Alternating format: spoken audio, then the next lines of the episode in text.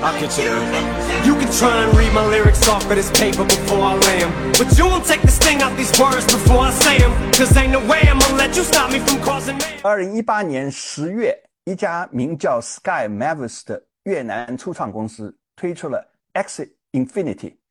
这是一款基于区块链的游戏。它开创了 Play to Earn 玩游戏赚钱的概念。游戏里充满了称为 Exit 的虚拟两栖动物蝾螈，玩家将它们收集为宠物。玩家的目标是为他们的 Exits 战斗、繁殖、收集、培养和建立王国。玩家可以购买、出售和交易他们在游戏中获得的资源。很快，Exit Infinity 就成为了历史上最受欢迎的区块链游戏，其 NFT 资产的累计交易额高达四十亿美元，高峰时日活跃用户数达两百万，其中有一半的玩家是因饱受新冠。疫情之苦，无工作可做的菲律宾劳工人士，X Infinity 似乎为他们提供了一条通过玩游戏谋生的道路。但是好景不长，目前 X Infinity 的游戏代币 SLP 和治理代币 AXS 的价格已从最高峰暴跌超过百分之九十。问题？X Infinity 开创的 Play to Earn 玩游戏赚钱的经济体系是庞氏经济体系吗？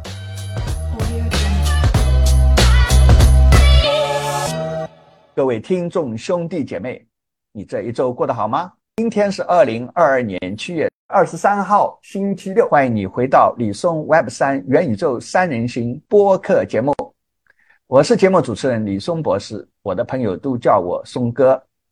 李松 Web 三元宇宙三人行是由我主持的，以全球华人为目标听众的探讨 Web 三和元宇宙世界未来人类的职业和生活的聊天播客节目。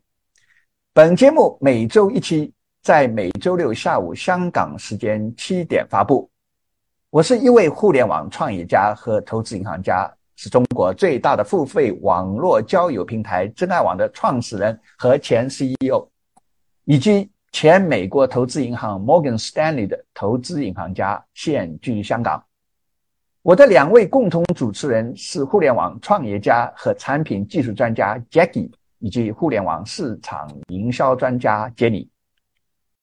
本节目的内容仅代表我本人和我的共同主持人的观点，仅仅是为了帮助全球华人了解海外的 Web 三和元宇宙产业发展的动向。我们不是为了鼓励各位在风险极高的 Web 三和元宇宙领域里投资或创业，请认真做好你自己的法律和市场研究。Hello Jackie。Hello 松哥好，大家好。Hello Jenny。Hello 松哥好，大家好。哎，Jackie Jenny 啊，我发现呢，很多人呢，包括这个互联网界的呃行业人士啊，都不太了解 NFT。研法啊，这也是我们做这个播客节目，嗯，帮助大家普及 Web 三和元宇宙知识的原因啊。啊，不过呢，X Infinity 的名气啊太大了啊，以致呢，这个圈外人啊，虽然可能不知道它是怎么回事，但也可能呢听说过啊。所以呢，我们不能啊不不聊聊这个区块链游戏之王啊。啊，嗯，呃，嗯，呃，Jenny，你能先介绍，呃，简单的介绍一下 X Infinity 吗？比如说它的，它大致的模式啊，啊，它的主要的创始人的背景啊，创始的历史啊，呃，以及它的这个呃治理 token，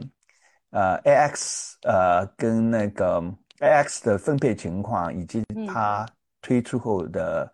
呃二级市场的表现。好，啊。S 这个是我开始学习区块链这个领域以来，就是说很很早就就是闻名于耳的哈。我一直也很想去了解它，所以呢，今天借这个节目，我们来讲一下 S Infinity 呢，它是也是一款就是我们知道的是呃基于以太加密货币的这么一款竞技游戏。刚才松哥你在节目开头也讲到了，它这个游戏的主题为什么叫 S 呢？它它上面的有那个数字宠物 NFT。的名字，它取的名字叫 Asis 啊，它就是围绕着这个 Asis 这个数字宠物的 NFT 进行的。那么玩家呢可以干嘛呢？他们呢就是说，他们有了 S 拥有了 S 之后，他们的 Sis 可以之间可以是战斗啊、繁殖啊，然后的话呢，呃，大大家就去呃，也刚刚说的是培养、收集啊，然后建立自己的小王国哈。这个玩法这都是呃这种类型的，还是回合制的打斗的这种玩法啊。那么它最重要的是，它游戏内呢，呃，有一个就是最大特点就是 Play to Earn，确切的讲应该是 Pay。to play to earn 也要先给钱的啊，先要 先要出钱啊，不要以为是可以空空手套白狼的。对，它都有个游戏机制的。那么你你你这里面的 play to earn 就是游戏内的经济，那你玩家也顾名思义啦，你可以购买、出售和交易嘛。它它里面的这个 NFT 还有游戏道具这些东西啊。那么这里面的话呢，呃，它这个这个项目啊，呃，他他他挺有意思，他是他的那个是有一个越南的工作室。叫 Sky Marvis 这个团队开呃开发的，那这这个他呢？这还是不还是这个是很难得的啊，很难得。从越南跑出来的，越南跑出来，所以我当时也很吃一惊。我当时说哇，这个风靡全球的这么一款游戏，居然是个，因为我在我们印象中，越南好像是互联网也好啊，什么各方面的好像不是很发达的，居然能跑出一款这么爆款的游戏。那么 S 呢，它最开始的时候呢，是在二零一七年。他的创始人跟 CEO 呢，叫一个叫 Trump 啊，他的啊对对对对对，他是他是个越南人哦。然后呢，他联合了他其他的几个的那个创创始团队的成员呢，就开始就就是创建了这个 ASI。那最早的时候他是怎么来的呢？那个时候我我先讲讲这个创始人 Trump 他是什么？他是二零一二年，他那个时候是大概二十岁。他最早的时候呢，他创办了一家就是美食呃社交的这个一个产品。叫做 Lozy 美食的 blog 啊，对 blog，对对对对对，美食美美食 blog 就是那个社交一个产品哈。那那个时候它是在越南的这这款产品，它是当时在越南的青少年当中是很受欢迎的，最高一度拥有八百万的用户。哦，那也不容易啊，他不容易啊。搞那个美食的对吧？美食的 blog，一个二十岁的小青年是吧？哦，他那个时候很受欢迎，他他脑子也是很灵活的。但是呢，后面就是发展的挺好的，但是后面的话呢，他就是他他他这个人非常有想法。就是很活跃，他总是关注最新的趋势啊，看能做出什么新的产品来。后面呢，就是因为可能跟原来的这个项目的合伙人，可能就是大家的想法可能慢慢的走远了。他后面的话呢，他就开始，呃，一七年的时候呢，他就接触了，就是他他还很巧哦，他玩的那个加密猫，Crypto Kitty 啊，加密猫，他他开始玩那个，他开始玩那个，受到启发啊，受到启发了。然后呢，他最重要是他觉得说，哇，这个游戏当中，他说以以前他是玩游戏说，呃，主要是加密猫，它当中的那个呃 NFT 交易这块东西，就是它它里面的游戏经济，令到他很有启发。他当时受大大概是还有繁殖的 breeding 的机制，对对对对。然后呢，我看了一下，他说他最开始是投了六百块钱的美金来玩这个 Crypto Kitties，最后他玩玩玩，他他最后玩上瘾来了，一千只 加密猫哎。他最后，他他他对玩上瘾了，他当然也是深度学习。对，这是一直繁殖，一直繁殖。啊，对对对对对，他他后来呢，他当然玩的过程中也是激发了他的这个想象力。他就说，哎，我是不是也可以去自己做一个类似的游戏啊，区块链的游戏啊？然后呢，他就想说，我呢，他他也发现了 Crypto Kitties 有些问题呢，就是说，就虽然说好玩，但是也比较简单哈。他说，能不能将 Crypto Kitties 里面的一些呃这个 NFT 的所有权的这个元素跟呃，它的那个呃先进的这个基因，就是 breeding 的那套系统啊，嗯，跟传统的这种回呃这种竞争性的游戏的玩法相结合，让它更丰富一点。于是呢，他这个想法一诞生了以后呢，他就跟他的一群朋友啊，就开始一起来做这个东西。那个时候，他们的那个呃 S 的那个概念就成型了。真正开始开发呢，是一八年十月的时候啊，他们呃开发出了呃那个 S 的首一个第呃首个战斗系统。嗯啊，也也很快，大大概是到了同呃一九年的十二月，他就发布了他的那个阿尔法版本啊。嗯，这个时候的话呢，啊，而且呢，而且他就是整个的过程是这么诞生来的哈。然后呢，那个他这个呃团队 Sky Marvis 呢，他是他还还他，我们知道他是以最开始的时候是基于那个以太链去搞的这款游戏。他你知道 Gatsby 是很贵的，而且速度很慢。后面呢，他们自己呢又推出了一个叫 Luna 的这个侧链。侧链啊啊，侧链啊，他呢就能够就是专门为他的游戏 S，因为要我们知道 S 后面跑得很火哦，就是我们他不想再犯像那个加密猫那样的错误了哦，就是说导致说啊呃有那个汽油费又贵又慢，所以他自己搞了个侧链，然后呢这里这大大降低了这个汽油费，也加快了这个游戏的这个交易速度。所以呢，嗯它也造成它一下子就爆发起来了。我那我我我看了一下，就是他们就是呃，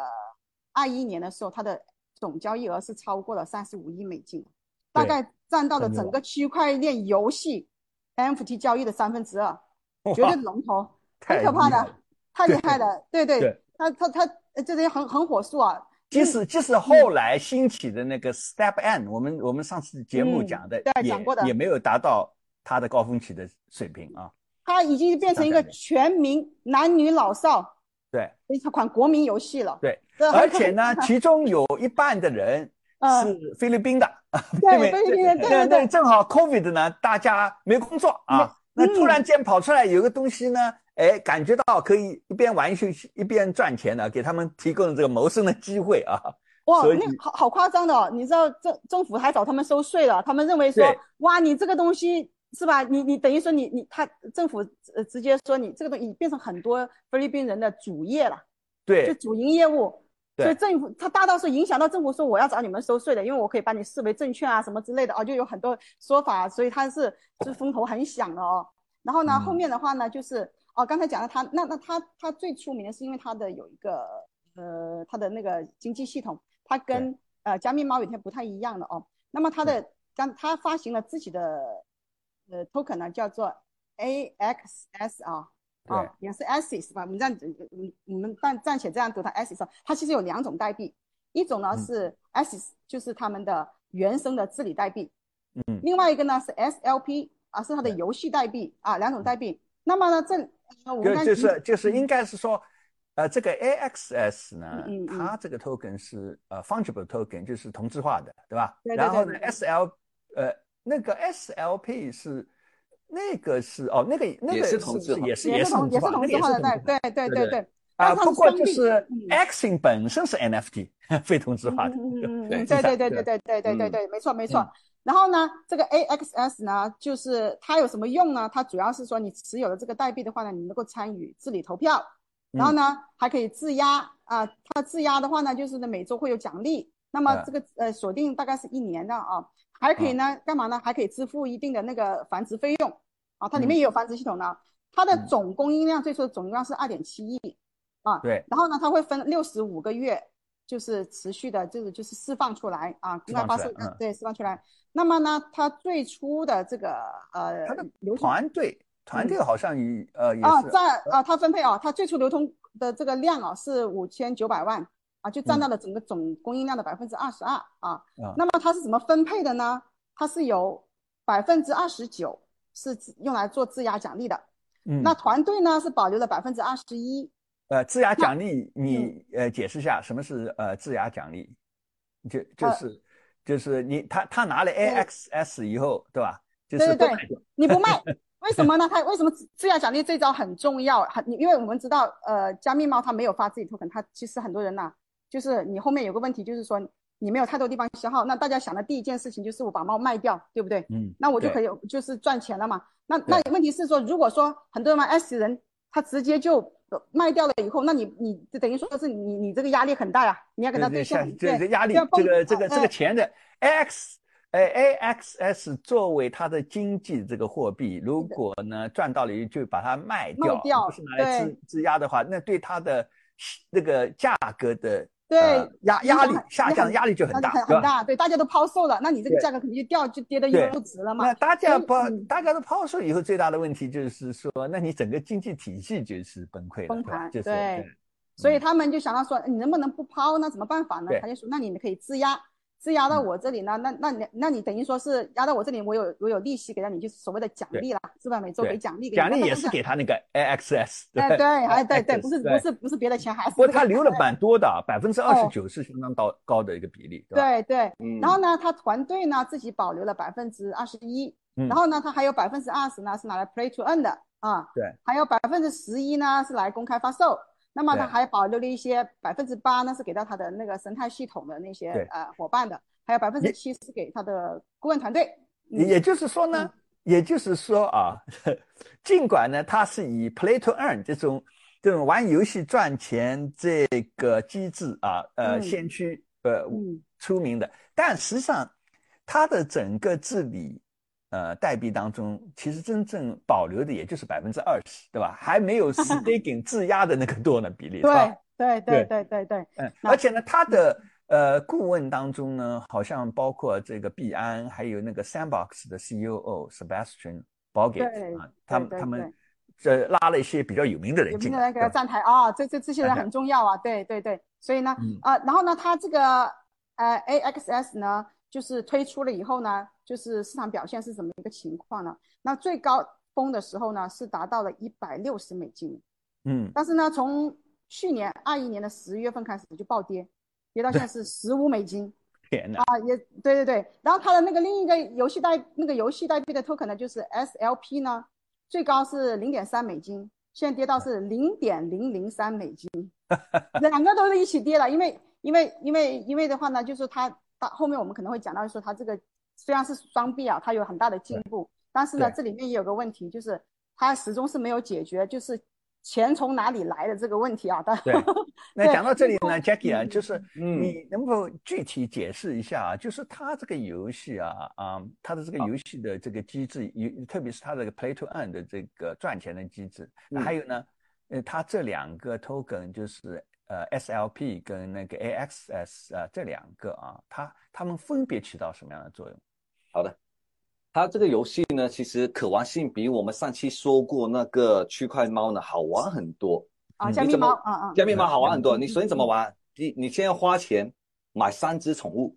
然后嗯宠物呢，它有九种不同的种类的。你比如说有鸟啊、植物啊、鱼啊等等，总共有九种。然后呢，不同种族呢，它是有不同技能的哦，有的是攻击厉害，有的是防守厉害。嗯然后你买了三就是只宠物，每每每一个都有它的呃技能强项各有跟弱项，对对吧？强项弱项嗯各有。所以呢，这种呢，你就得很考验你的策略了，因为你要买完三只宠物之后呢，你要跟另外别人的三只宠物对战。然后呢，嗯每人呢，先比如说我先出一只宠宠物去打，也就是说，呃，Jackie，也就是说，他进来每个人玩家第一件事情，先不好意思，你不好意思先要买三只 X，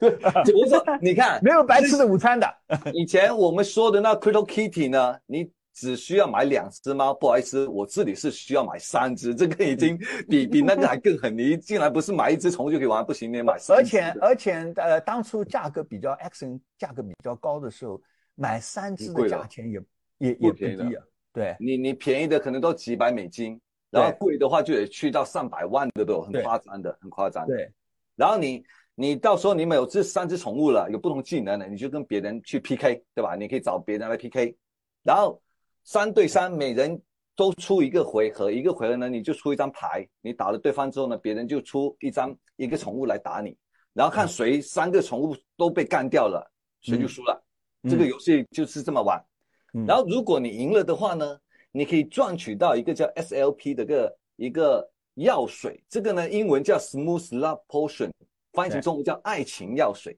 嗯这个药水有什么用呢？你通过这个名字也可以看得出来，叫爱情药水，其实是拿来给你生小孩的。你 一旦拥有这个 这个代币之后，这个爱情药水之后 breeding，你嗯 breeding，你可以跟别的宠物一起来生小孩，繁殖嗯生小孩，生出来的小孩呢，你就可以卖掉，这时候你就可以赚钱了。当然，嗯你也可以直接把你这个这个爱情药水直接去卖掉也行，你不想生小孩，你直接去卖掉也行。对所以这个是他第一种 play to end 的机制。然后他第二种玩法是这样子啊，说啊，你你既然有小孩了，有宠物了，这样子吧，你还可以买一块地。你买块地之后呢，你这些宠物可以在这里面去种种植物啊，干嘛？可以去浇花，可以是升级你这块土地。然后可以干嘛呢？你可以去赚另外一种代币，叫 ASIS 代币。呃，这个 by the way，这个呃地本身也是一种 NFT，对吧？NFT 这个也是 NFT，它好像有九呃，是不是九百多呃九百多块还是九千多块？我忘了，就是呃的那个那个地，它它的呃对，而且很贵很贵的哦，它最贵的一块卖到了几百万美金哦，嗯，在在十月份一一年，在这一点上很像那个的我们以前呃节目里面谈到的那个的 Sandbox 跟那个对。Decentraland，嗯对对对对对，所以然后它这里面呢，刚才说了，它还可以升值嘛，升值呢。跟上次说的区块猫有点不一样的一点是，它这里只能最多升七次，只能嗯升七次。以前那一个 Crypto Kitty 是无限次，它这里只能升七次，而且呢，生的所需要的那爱情药水啊，随着你你生殖的次数越多，你需要的药水呢也越多。嗯这样子，它是为了控制你这些宠物产生的速度，你才不会说太多的被生产出来供过的大于求，使得你这个价格快速的下降掉。嗯所以这个是它改进的一个点。所以这是它整体的玩法。然后我们看一下，它有两个代币，刚才说有两个代币，一个呢是 A SLP 跟 ASS 这两种代币呢有什么差别呢？这个 SLP 呢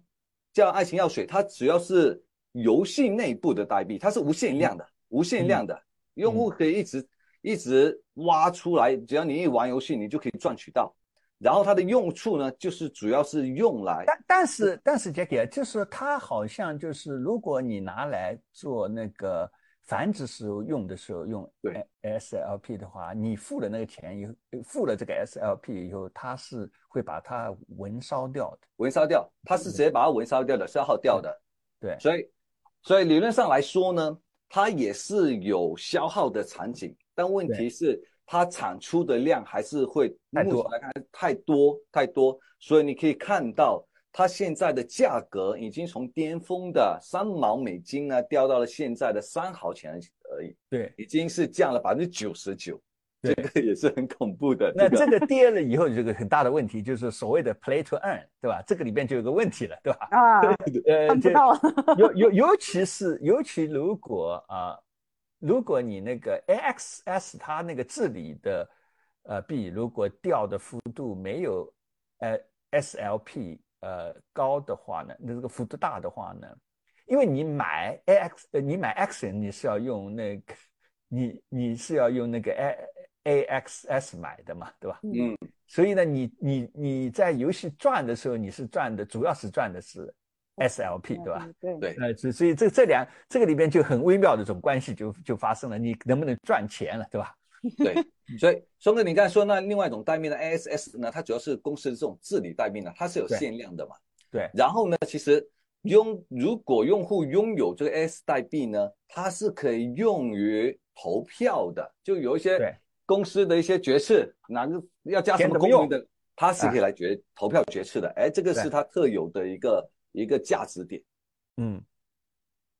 对对，这一点在那个加密猫里边是没有的，没有的，嗯没有。加密猫里边是没有的。啊。呃，那那杰尼啊，就是嗯。X Infinity 啊，它是嗯。在吸吸收了加密猫的这个繁殖系统 breeding 机制的那个基础上呢，啊，它其实是它它也是呃游戏本身呃参考了这个 Pokemon 啊，那呃那嗯。那个然后呢，呃首创这个所谓 Play to Earn 的这种区块链的 GameFi 的这个呃形呃模式啊，那么你在你看来啊，它在整体的这个加币经济学上，加币经济的这个机制的设计上呢，比比加密猫有没有什么呃想的更周到的地方呢？有，刚才呢，首先啊，我们看一下它们一些差别，就很明显的差别啊，就是首先它玩法上有很大的有已经有了呃一些差别了。那我们知道加密猫的话呢，它它其实我们知道就是除了购买繁殖这个这个生产出来的这个嗯猫之外呢，其实没有太多东西可以可以玩的。哎，嗯等于说它这个这东西来来去去就是卖 NFT 本身哈。那么 S 的话呢，它又多了一步了。因为他们他们可能也是意识到说，你单单是这个东西，你没办法控制经济，你只有一个工具在那里买卖，而且你这个繁殖是无限量的，这是不 OK 的。所以他们也吸取了教训，就是说，那我们可以呢，就是说，除了说 NFT 本身的交易，就是呃，那还要加入一些战斗的场景，我们所谓的消耗的场景。那、嗯那你拎到了说，你拎到说用户呢，他挣到的钱啊，挣到的这个 token 呢，他可以有更多的地方可以去消耗掉。或者是说我我要不就 staking，反正我反正不会那么快的，就是让市场上全部就被抛售掉了。就就是做做这种 GameFi 的呃创办人最嗯怕的是什么呢？就奖励他们的东西的这些人都拿出去到嗯二级市场上去把它变现了，对变现，对走掉了以后他就很困难了，就等要要依赖新进来的人了嘛，对吧？没错没错没错，想尽各种办法让他内部消耗掉，或者是让它 staking，对吧？这这这对对就积压，对吧？嗯，对，质押。那所以呢，所以 S 他就想了个办法，说我除了说这个呢，我还加一个战斗啊，什么这些东西，功能上啊，首先玩法功能上它增加了一些。那么还有还还有还有呢，就是说它也有双币啊。那么呢，这样有个好处就是用户的他在里面停留，就是不不把它去变现的这个时间会更长了，是不是？那留下来的那个呃钱就留在他的系统里面。那第二个呢，就是说。它还有一个差别呢，就是说，因为 CryptoKitty 它有个问题，就是最开始的时候，我们刚才讲了，它的入门门槛是有点高，你要买那个猫。其实 S 刚开始也是的，后面呢，他发现有个问题了，就是说，如果你因为你你你一到到了后面的时候，其实你的入门门槛越来越贵，因为你的猫、你的猫或者你的这个是 S，它是越来越贵的。那你因为这个东西的这个经济模型能跑起来，刚开始或者是很长一段时间是靠后面新进来的人来维持的。那如果说你你进来的门槛很高，本来你现在是很低的，刚开始很低的价格，大家都能买够钱买就进来玩了。那你摁，那你摁了，我要我我的钱后面的人进不来呀，门槛太高进不来，或者觉得说我进来的话，我花的钱比我摁到的钱还要多，那我不划算就不来了，怎么办呢？所以呢，CryptoKitty 是解决不了这个问题的，因为它没有这个调节的工具。S 呢后面他想了个办法，说那那我就干脆是这样子，我就是他有个叫做奖学金的解决方案。对，什么叫奖学金呢？啊，租哎，你他就可以让降低了门槛，就说你没有钱买没有关系，你可以从那些已经买了的人那里去租借，然后呢去来，你去通过打工，然后呢，比如说我松哥你有一个啊，你你有 S S 你已经买到了是吧？那我从我没有，那我就从你那里租借过来，然后呢我就来玩来打工。然后呢，钱呢，我们我们按照一个比例来分分红。好像是他是这样，他他是他有个那个呃，就是借的那个 scholarship 那个那个这个 program 嘛，学者他对对对，他讲叫分成 manager，manager 就是借呃，我有 action，我有钱，我买 action，我借给你的。然后还有干活的人呢，他叫 scholars，对吧？那干活人拿百分之六十，那个呃呃哦，我想。反正一个是六十，一个是四十，我忘记了谁是呃六十，谁是四十。反正就是有有一方是六十，有一方是呃拿百分之四十，就分享了啊。对，他他这样子很聪明，他这样子解决了一个问题，就是说，因为世界上永远是有两种人，一种人呢，呃，有的是有有有钱，但他没有太多的时间，或者他的技能一般，对吧？嗯，你你打野技能也一般。还有一种人呢，我有我我就是穷光蛋，对吧？嗯，但是呢，我有的是时间，对吧？我可以在那里 耗，对吧？对。那通过这样子个分工的话呢，也很合理的，对吧？对对对。这个跟这个说老实话，这个跟呃全球那个经济啊，就是原来发达国家到叫发展中国家外包工厂原理是一样的嘛？对对对，你出力，我出资金嘛，对吧？相当于这样子，对。而这个是嗯很棒，然后它还有一个就是它经济系统有很大的差别。我们知道加密猫它是没有另外再发它的 token，就是没有发其他代币的哦。那 S 它是发了两种币，那么它发两种币呢？首先我们知道这个对团队来说是重大利好了。我除了卖 NFT 以外，是吧？我 我团队那个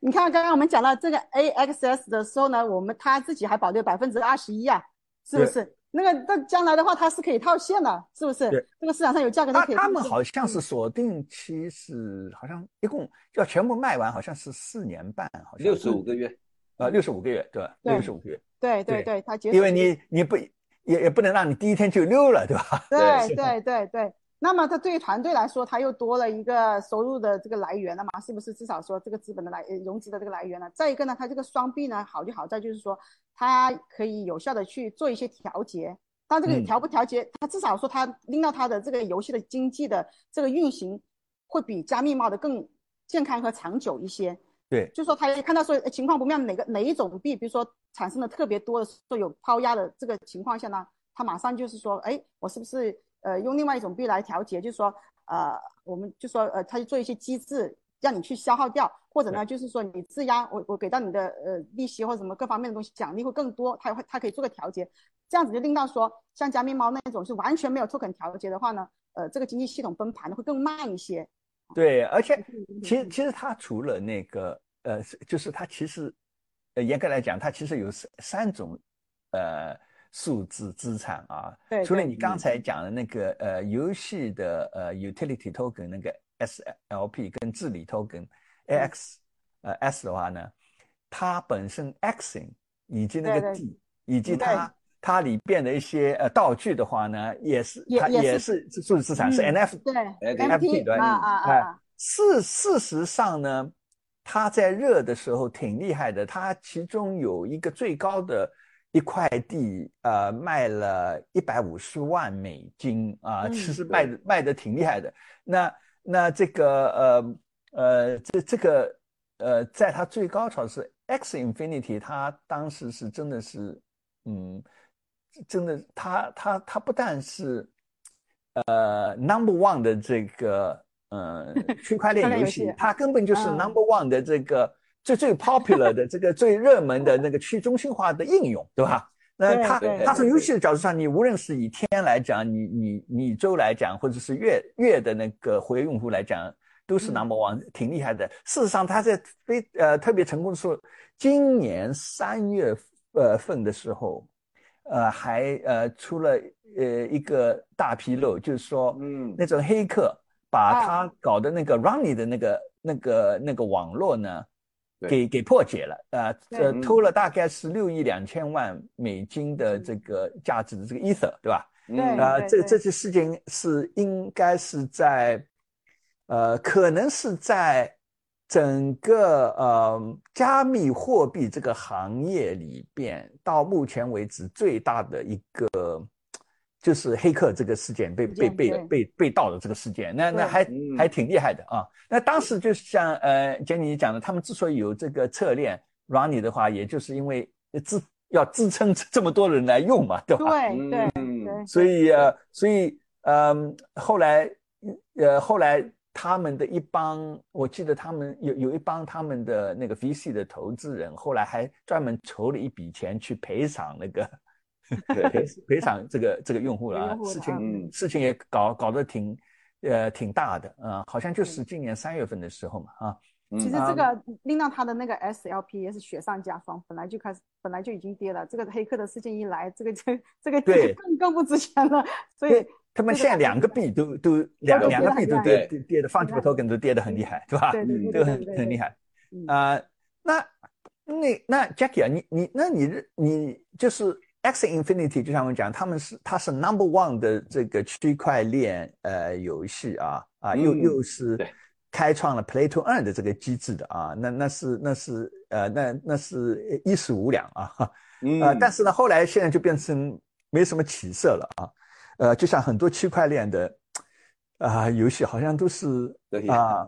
暴这个暴涨暴跌啊。那对那你你你认为这主要是什么原因呢？就是说它它是不是就是跟那个我们上个呃上期节目谈讨论的那个 Step N 一样的，就是它本质仍然是个庞氏 经济体系呢？是的，因为其实我们看一下这种区块链游戏呢，用户为什么要去玩，并不是因为你这个游戏好玩，而是因为你主打的特色就是赚钱，所以很多用户愿意来，这是最主 要的动机。尽管他们是说，尽管他们在白皮书里边都会说说啊，你来不应该是以赚钱为主 要目的，对对吧？是来娱乐的。但那用户都心知肚明了，我一开始花了那么多钱买了你一个宠物也好，鞋也好，我来就是想赚钱，对吧？对，但但有个问题是，如果一旦你赚不了钱，那用户肯定就不来了。那嗯为有为什么会不赚钱呢？是因为用户呢，因为你赚钱有赚钱效应，一大堆用户新用户就涌进来，一旦涌进来之后呢，那你繁殖出来的宠物就会供大于求，一旦供大于求之后呢，你宠物的价格呢就会下降。往下跌，下这样的话呢，这样子我卖宠物，我其实我就赚不了钱了。那你赚不了钱了，你说这样子吧，那我不是还可以赚到代币吗？那那这个代币能不能呃升值呢？也不行的。为什么？是一样的，因为你用户一多，宠物一多，那么每天产生的这个代币也多，因为它的代币呢是没有限量的，所以就变成了这个代币呢、也是无限量，也每天的新增的代币也会更多，而且更要命一点是，它这个代币是没有地方是可以消耗掉的。它除了生嗯。宠物之外，它是没办法说，比如说我升级我的宠物或者干嘛，让你有更多的地方去消耗，没有，我就只能够去卖掉，就使得我我的市场上面的抛压会越来越大，因为产生的代币越来越多，所以就抛压一大之后呢，它的因为它这个官方运营团队呢，他们在白皮书里面说了，他们不会给这个代币，就是主要的这个 SLP 这个爱情药水这个代币呢，提供资金的流动性，所以就意味着里面的钱是固定的。但是呢，你的量如果越多的话呢，它的价格肯定就往下走。所以 S 呢达到了巅峰的时候，这时候大批的用户一涌进来，它它这个爱情药水的代币呢下降的非常厉害。一旦下降了，那其实你用户就没钱赚了。用户一没钱赚呢，其实就不愿意来了，所以这就是为什么 S 呢后面就开始走下坡路了。他们的他们的呃一开始创办人啊，他的目标呢，他们是有考虑这个这个就是怎么样把这个循环啊把它搞正哈。那么那么。呃，在他排比书里边有专门讲，就是说，在在过去他们主要的依赖呢，第一个就是卖那个地啊，卖地卖了呃四千四百九十个那个呃 ETH 啊 ETH 啊，然后呢，然后是卖那个 Exim 本呃本身就是一级市场的时候卖啊，这这两个都是一级市场，然后呢，通过二级市场的时候呢，他们就收交易费啊，然后呢，还有一个就是繁殖式的 breeding fee，他他们就。他们过去主要是这这四个呃呃这个来源啊，那那么那么它的二级市场的交易费呢，它好像是收百分之四点二五啊，那么呢，呃，那么就是它通过一级市场、二级市场 NFT 的这个销售来来来来赚钱，然后还有一个呃 breeding 来赚钱啊，总总体来讲就是这样。那么呢，呃，那么他呢就是一开始呢靠那个 staking，也就是说一开始是。从某种角度上是发股份来奖励大家的，对吧？实质上，对吧？对对对对。但是呢，股份到最后要发光的嘛，对吧？发光了以后呢，他希望就是说，将来通过这个收入呢就赶上，再从这个收入里边再再怎么循环。呃，问题是这样，就是说你在质押 AXS，对吧？你叫我质押的话呢，我你你给我 AX 呃 S，那么我要进行一个判断，我到底是直接去现在套现呢？还是在这里赚你这个，也是给我同样的币代币的这个，对吧？价值。那么如果我这个代币，这个治理代币就往一直在往下面掉的情况下，对，那我肯定先溜了嘛。对对，因为对吧？我拿在手里边，你再给我那个利息，没有用的，没所谓的利息也还是那个东西。对你还是在那个地方，对吧？对吧？还有呢，就这个里边有个问题，就是说。就是它往往会出现一种情况，就是成也萧何，败也萧何。就是说，如果你这个很成功的话呢，你的那个 NFT 的资产呢会一直涨价，对吧？像 X，嗯嗯。那好了，那你那个一直涨价呢，有个问题就是说，我进来买你这个 NFT 的时候，我这个到最后我越来越越，呃，成本就越来越高了，对吧？对对。高了以后呢，就是说，好，那就是它里边在一个比赛，就是说。我来进战斗的时候，我赢的拿到的那个呃 SLP，嗯，它的价格对吧？嗯，是不是涨得足足够的快？就是说，它变成说，我这个 从某种角度上非常滑稽的，就是说，它相当于我这个系统里边的呃同质化代币 （fungible token） 的价格，跟我的 non-fungible token 非同质化的这个代币之间的价格的涨之间有一个。关系的竞赛啊，竞赛对吧？对对对。那那如果到呃到一定的程度，你即便是有呃通过工会啊，就是什么什么那个 scholarship program，我借钱要借 X 给你，那那么呢，因为借我也不是白拿的呀，我还要给你呃六六十分的嘛，六六十开给你分，对吧？对。那呃。你拿百分之六十，你你干活的人百百分之六十，然然后借给你的人相当于那个 VC 的 LP 一样，我拿个百分之四十。比如说，那问题是这样，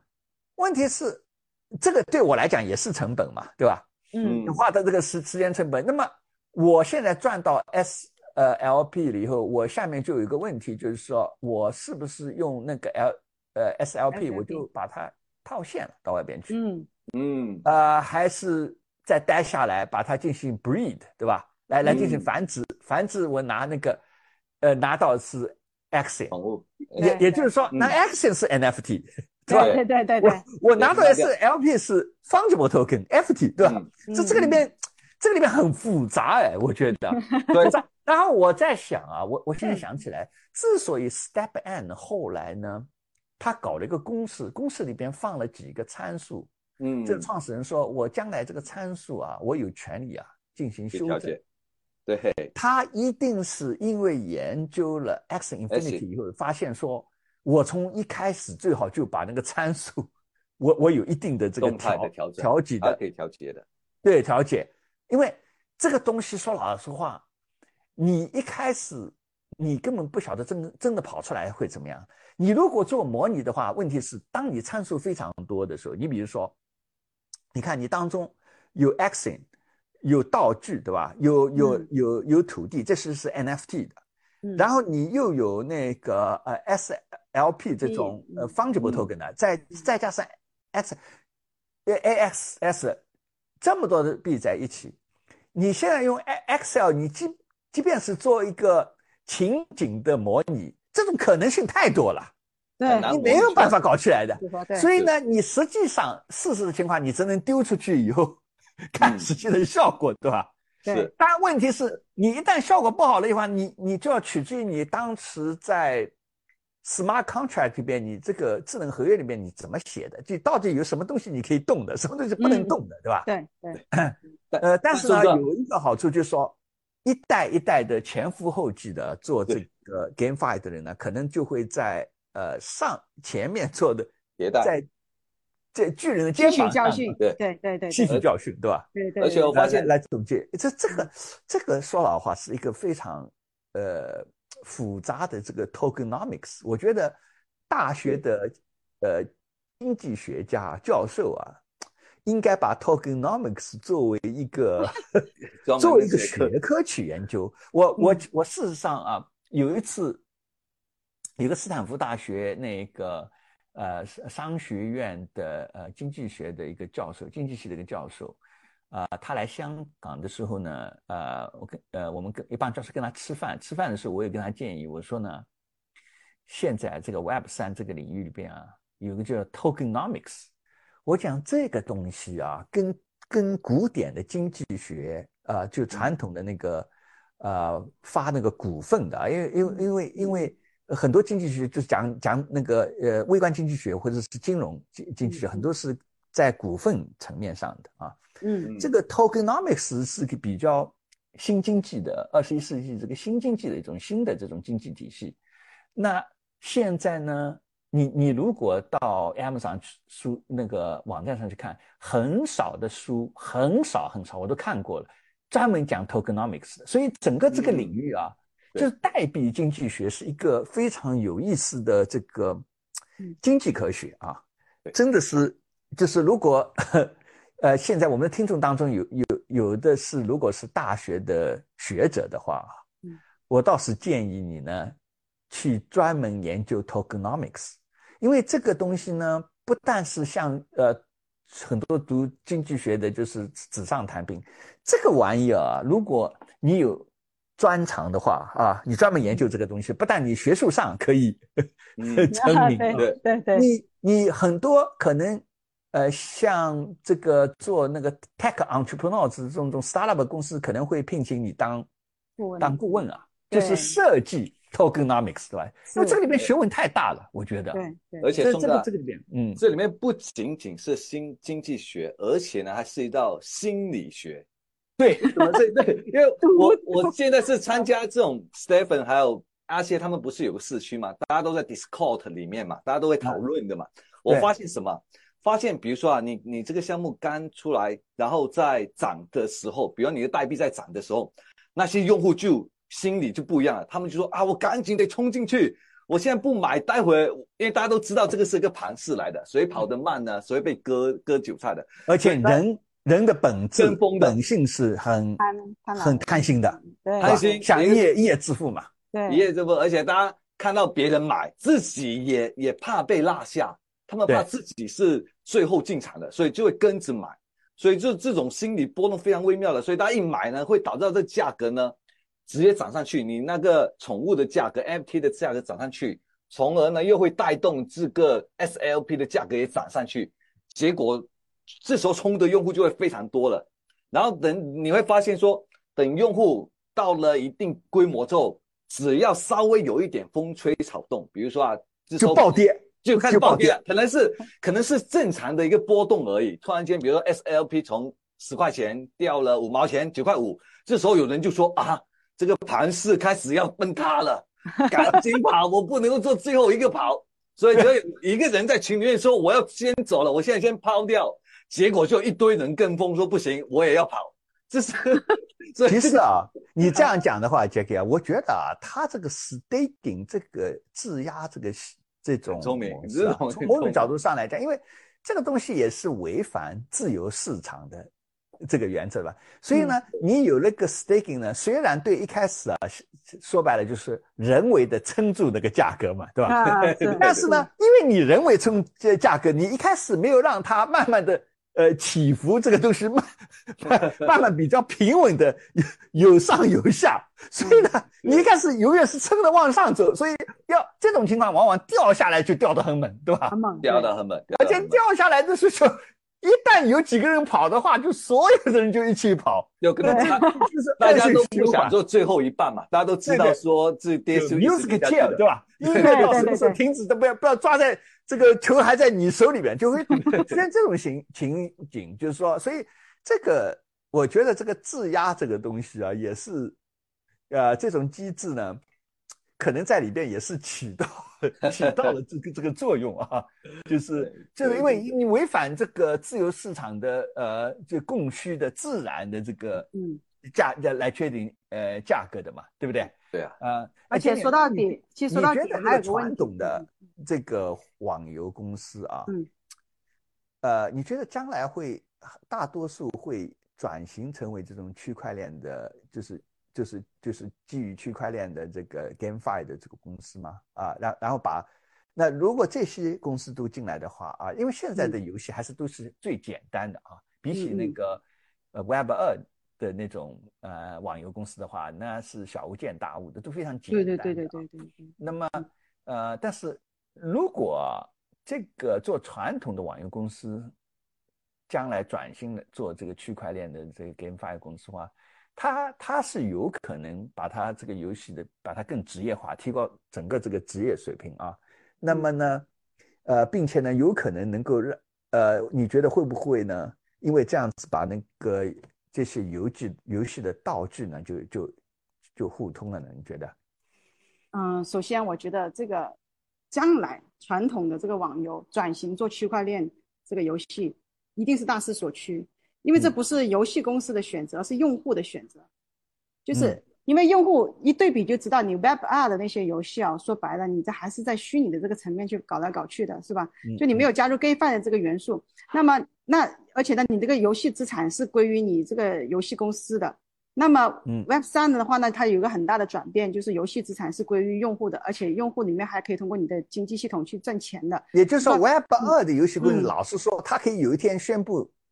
把你这个资产作废了，对吧？对对，就是，这你游戏关掉了，你就什么都没有了嘛。对等于说你你这里一切成空了。但是但是 Web 三这个地方的话呢，你因为有区块链的这个技术，你这个游戏的道具资产什么都是属于你的用户。你将来哪怕游戏倒了，你的资产其实还是可以在二级市场去交易的，就是还是属于你自己的啊。那么这这个无疑来说呢，就是说用户的选择呢，必将也会倒逼传统的网游公司朝这个区块链的游戏这个公司去发展、去转型的。那么，呃，那这里面一个最大的一个难点呢，就是刚才你说跟你讲的关于这个游戏的这个经济系统的设计，嗯就变得非常重要，就是你能不能设计好啊，能不能哦保呃还有一个就是说，你觉得呃，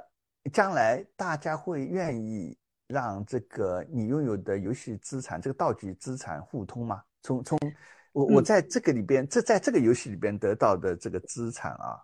你觉得将来会让他让让这个用户呢用到另外一个游戏里边去吗？呃，这个我要看，就是这个呢，我认为，呃，短期内可能还比较难。为什么呢？我们都知道说，游戏公司说白了，它其实不到那一步，它是更愿意说游戏资产是全归于自己的。他想做强内的，对吧？对对对对对对对，那那肯定不希望说你要开放给别人的话，那其实也意味着你的利利利益的损失啊，对不对？对那么你你这个，而且它也会因为每个游戏的有经济系统也不太一样，你要打通的话，那你要有很多东西没有那么容易实现了，也会有相互尤。尤其是尤其是我现在啊，我的社区的用户假设比你多的话，我永远是不愿意跟你打通的，对吧？对你小对对对不愿意跟我打通，对，没错不愿意跟你打通，肯定不？愿意打通。对，那你那那那短期内我认为是不太可能。但是呢，因为如果说是说游戏内有一些道具啊，你分开来看，有些道具如果它不涉及到说影响到你游戏内的啊、这个呃经济的这个系统，或者是说有影响到你游戏公司方的这个呃利益的话呢，比如说啊、我的那个 avatar 啊，像这种就是说我的我的我的 avatar 可能我在这款游戏能玩。有可能我们愿意互通，因为这个东西如果说不涉及到呃这个资产的交易的话，就是你我也允许你到别的上面去玩，因为有个有个好处是有现在因为现在有个问题啊，就是说呃有很多游戏，它不是每一款都像 s 他们这么做的这么大的，现在有很多游戏出现一个趋势，说我们的游戏可能生命周期也不是很长。那那呃那孙哥你也有款游戏，那可能预估生命周期也不会很长，但是我们用户量都不是特别多的情况下，其实我们是愿意公平交换的。等于说嗯你的用户可以到，呃你在你那玩玩玩的不好玩了，你可以用你同样的这个呃角色跑到我的游戏里面来玩，我的呢也可以跑到你那里去玩。其实就是说相互的去呃互通呢，有个好处就是大家抱团取暖，有个好处呢就是说我们相互延长我们的呃游戏的生命周期，用户也可以用户量等于说是呃也也就是说我们相互借用户量嘛，等于你的用户也可以跑我的，那那你用户量就增增长了。那么可能在久的将来的时候呢，我如果说是说，如果按照市场来看的话，其实用从用户的角度，他是希望互通的。因为如果我的资产只能在一个游戏里面用，其实这个资产对我来说其实是没有什么太多价值的。如果我的资产说拎到任何一个游戏当中都能通用，那肯定呢，我肯定我肯定是对我的价值是最大化的。那用户的需求是希望说将来所有游戏能够互通，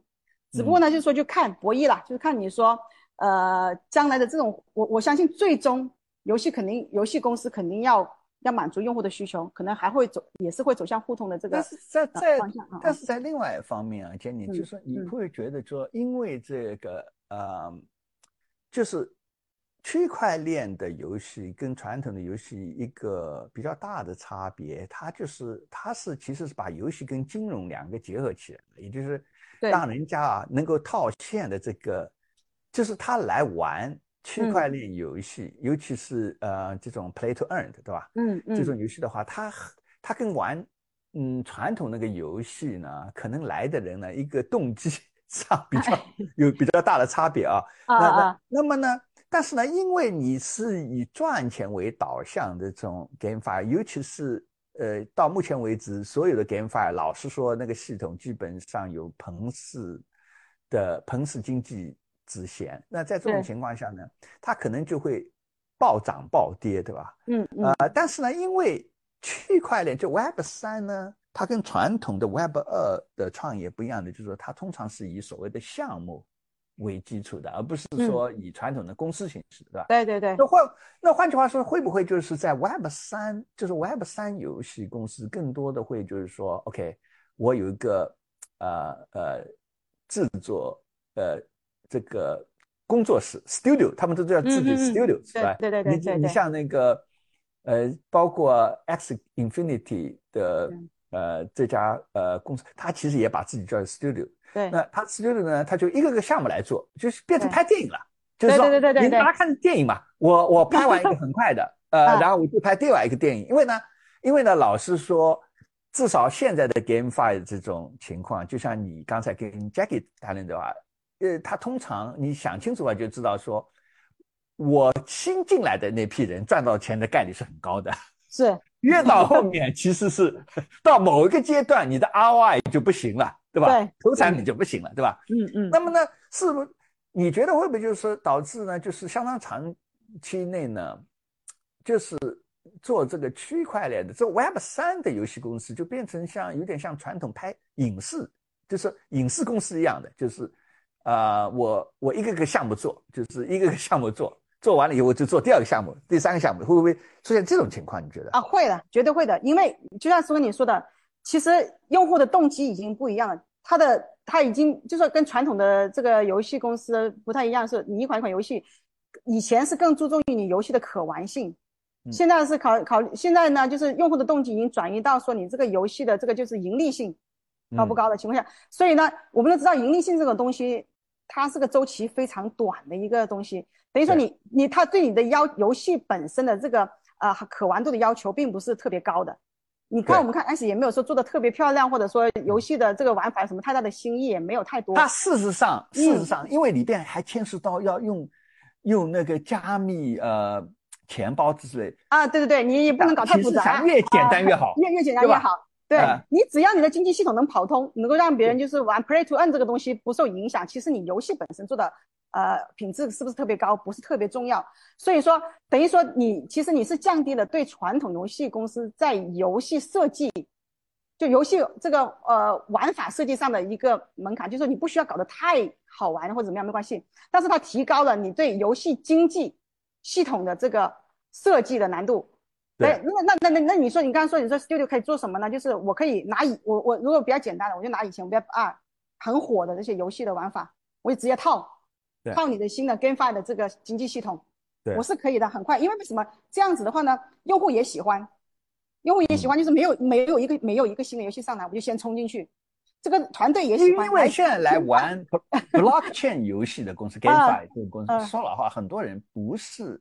传统的呃游戏的玩家，他是很普通的人，对吧？你就像菲律，尤其像这次玩那个 X Infinity，菲律宾很多人就是打工主妇工阶层啊，对吧？对呀、家庭主妇也来玩啊，对呀、这家庭很多家庭主妇啊，对对呀、对，所以团队也喜欢的。如果你说你像现在以前，你知道做一款游戏啊，从从立项到推出，大概是一两年的时间啊。对这至少的，你制作周期太长了。现在不用的了，现在你只要说你 gay 范设计的好，你也是，其实你这个 gay 范也是你抄我，我抄你的比较多哦，就是抄前辈的，啊，跟传统的那个游戏玩法一套，我就可以推出去市场了，马上我就可以赚钱了。这个来钱非常快，游戏公司是非常喜欢的。其实现目前阶段的这些玩嗯 gay 范的这些用户也是很喜欢的。嗯呃嗯，但是你就长久来说的话呢，这个东西你还嗯就不好说了。长久来说的话，你这个东西还是比较短暂的这个呃行为啊，我认为啊，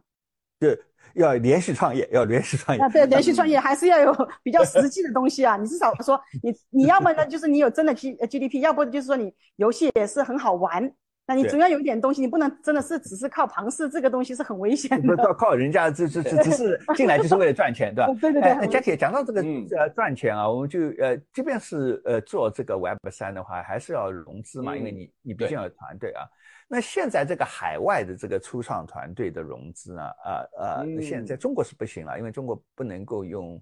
啊、token 的方式来融资，但是在海外的这个初创团队呢，现在融资呢是可以选择呢。啊、嗯就是传统的 VC 的股权融资，那也可以呢，以 fungible tokens 或者甚至以以 NFT non fungible tokens 的这种啊、在社区啊、在这嗯个、呃社区里边呢进行众筹的方式来融资啊。那、嗯那你觉得呢？就是在这个 Web 三这个世界里边，因为呃多了一个呃融资的方式方式啊，就是它所谓的，因为它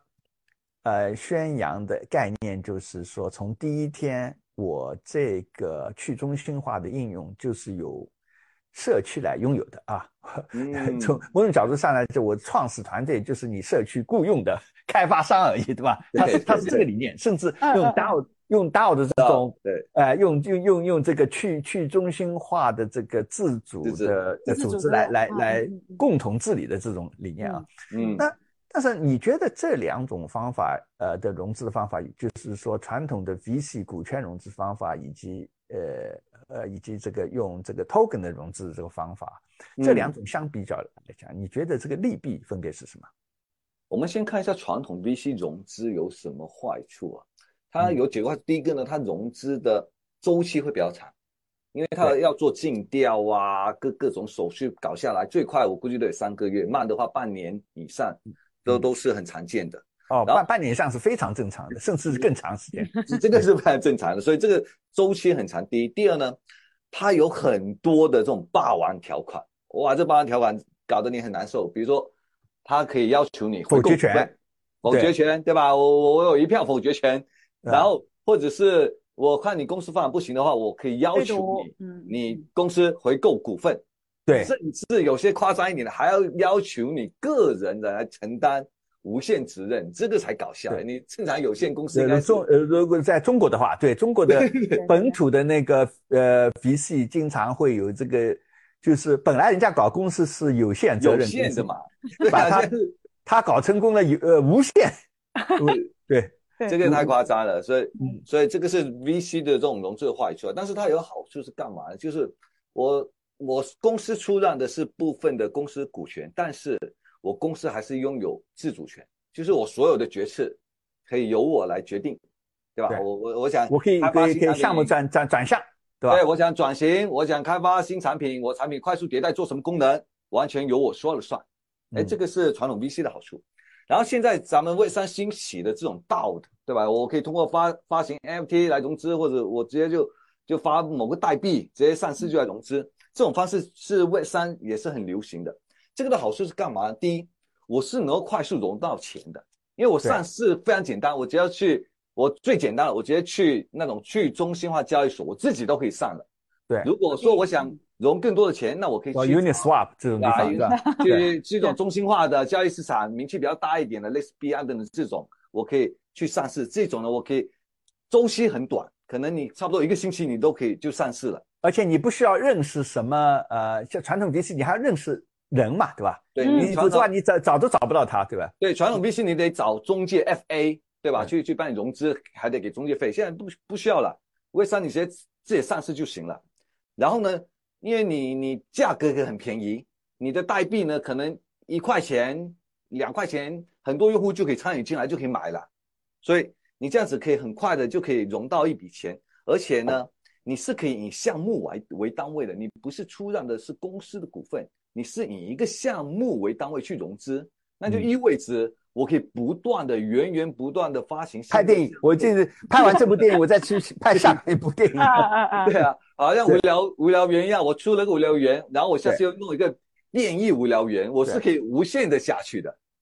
所以这个是是它有好处，然后它也没有什么霸王条款了，对吧？因为基本上都都没有所谓的 VC，所以这也没有所谓的霸王条，这是好处。但是它的坏处也是很明显的，是干嘛呢？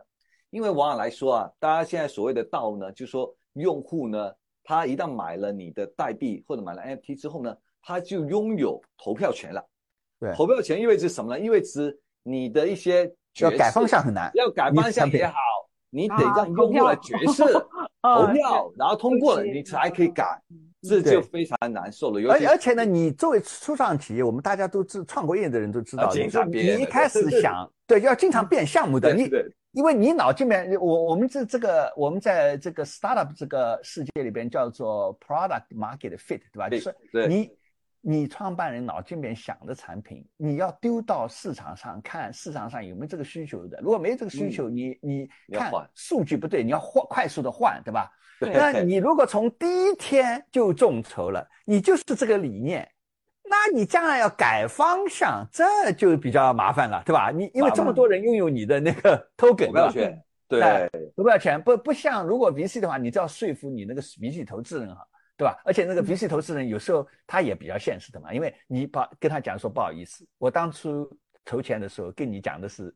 这样一个 idea，但是我们事实上证明不 work，我现在有另外一个 idea，你怎么办？那那那那你他他虽然他不高兴，但他也现实的嘛，他知道如果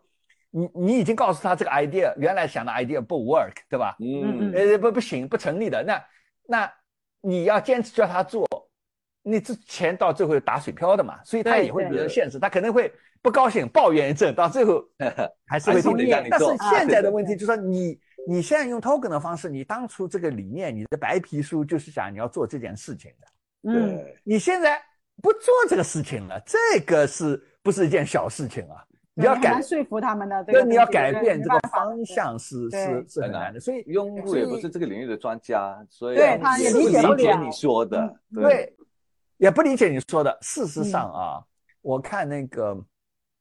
就现在全世界做那个呃呃，就是专门投 Web 三创业企业的 VC，就是 A sixteen Z 啊，嗯就是 A 十六 Z，也就是嗯 Andreessen Horowitz 那个硅谷那家，呃，他们是最大的做 Web 三的这个 VC，他的那个呃负责人叫 Chris Dickens，呃呃呃 Dixon，Chris Dixon 呢，他我看他有一次在呃访谈的时候，他就说，呃，人家人家那个主持人问他说，那人家现在可以用 token 的方式融资了啊，我为什么还要找你 VC？那他的呃他的辩解就是说，我们现在到创始人边去跟他说，你看，你先你现在脑筋里面想的是这个产品，你你丢出去，你要去测试你这个产品市场是不是真有这个需求，对吧？那你拿 VC 的钱的好处就是说，你可以有时间来测试这个东西，对吧？那么你先拿建议呢，你先拿 VC 的钱融点钱，然后等到你 product market fit 证明你的 model 是成立的情况下，你还是可以去用 talk 的方式来再融资嘛。所以他基本上是用这样的方法来说服现在做 Web 三创业企业的那个创始人来接收 VC 的钱的。那呃，觉我觉得他讲的这个东西是有有有。有道理的啊，嗯，OK 啊，那各各位听众兄弟姐妹，今天的李松 Web 三元宇宙三人行的节目到此结束了。如果你喜欢我们的节目，请按下免费订阅的按钮，并请分享给你的朋友和你的家人，还有给我们一个五个星的赞。李松 Web 三元宇宙三人行的播客节目可以在喜马拉雅、腾讯 QQ 音乐、Apple Podcasts、Spotify。Podcasts 以及 Google Podcasts 上收听。我是节目主持人李松博士，祝你下周愉快。我们下周六再陪你聊天，再见，再见，拜拜。